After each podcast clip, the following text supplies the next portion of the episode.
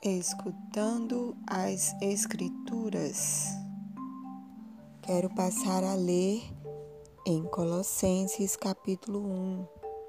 Eu, Paulo, apóstolo de Cristo Jesus, pela vontade de Deus, escrevo junto com o irmão Timóteo esta carta ao povo de Deus que mora na cidade de Colosso, os nossos fiéis irmãos em Cristo que a graça e a paz de Deus, o nosso Pai, estejam com vocês. Sempre que oramos por vocês, damos graças a Deus, o Pai, do nosso Senhor Jesus Cristo.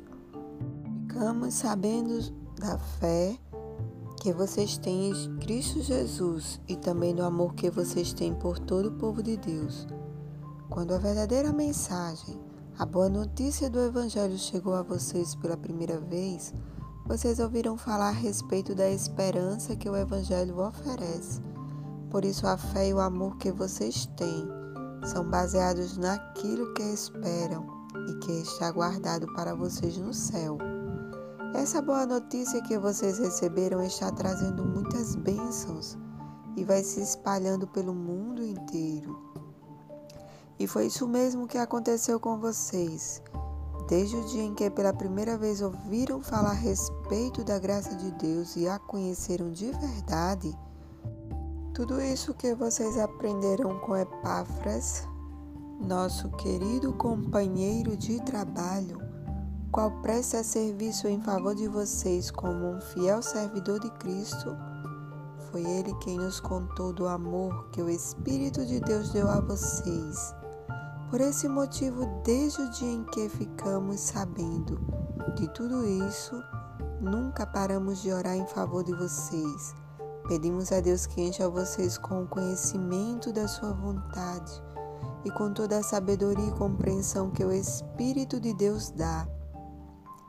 Desse modo, vocês poderão viver como o Senhor quer e fazer sempre o que agrada a Ele.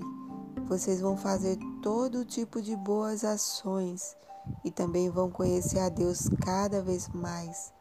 Pedimos a Deus que vocês se tornem fortes com toda a força que vem do glorioso poder dele, para que possam suportar tudo com paciência e agradeçam com alegria ao Pai que os tornou capazes de participar daquilo que ele guardou no reino da luz para o seu povo. Ele nos libertou do poder da escuridão e nos trouxe em segurança para o reino do seu Filho amado. É Ele quem nos liberta e é por meio dele que os nossos pecados são perdoados. Ele, o primeiro Filho, é a revelação visível do Deus invisível. Ele é superior a todas as coisas criadas, pois por meio dele, Deus criou tudo no céu e na terra, tanto o que se vê como o que não se vê, inclusive todos os poderes espirituais, as forças, os governos e as autoridades. Por meio dele e para ele, Deus criou todo o universo. Antes de tudo, ele já existia e por estarem unidas com Ele, todas as coisas são conservadas em ordem e harmonia. Ele é a cabeça do corpo, que é a igreja, e é Ele quem dá vida ao corpo. Ele é o primeiro filho que foi ressuscitado para que somente Ele tivesse o primeiro lugar em tudo, pois é pela própria vontade de Deus que o Filho tem em si mesmo a natureza completa de Deus. Portanto, por meio do Filho, Deus resolveu trazer o universo de volta para si mesmo.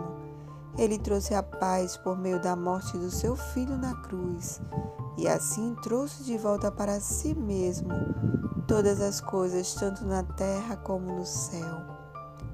Antes, vocês estavam longe de Deus e eram inimigos dele por causa das coisas mais que vocês faziam e pensavam. Mas agora, por meio da morte do seu filho na cruz, Deus fez com que vocês ficassem como seus amigos, a fim de trazê-los à sua presença, para serem somente dele, não tendo mancha nem culpa, mas é preciso que vocês continuem fiéis, firmados sobre um alicerce seguro, sem se afastar da esperança que receberam quando ouviram a boa notícia do Evangelho. Foi desse Evangelho que eu, Paulo, me tornei servo. E é esse Evangelho que tem sido anunciado no mundo inteiro.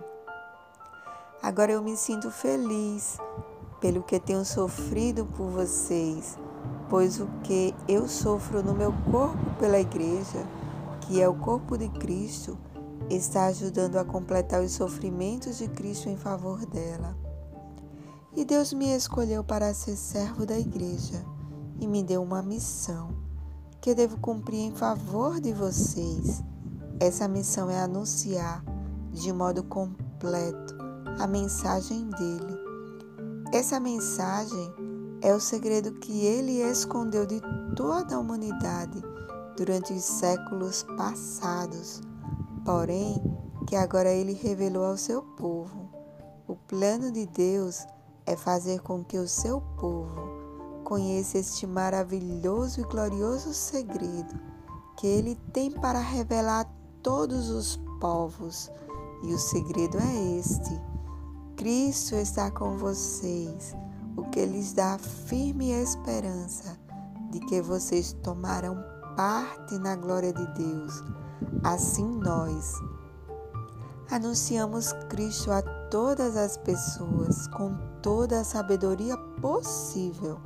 Aconselhamos e ensinamos cada pessoa, a fim de levar todos à presença de Deus como pessoas espiritualmente adultas e unidas com Cristo. É para realizar essa tarefa que eu trabalho e luto com a força de Cristo, que está agindo poderosamente em mim. Glória a Deus por essa palavra abençoada. Que o Senhor permaneça na sua vida e que essa palavra penetre no seu coração, trazendo luz, esperança e a certeza de que o que prometeu é fiel para cumprir. Deus vos abençoe.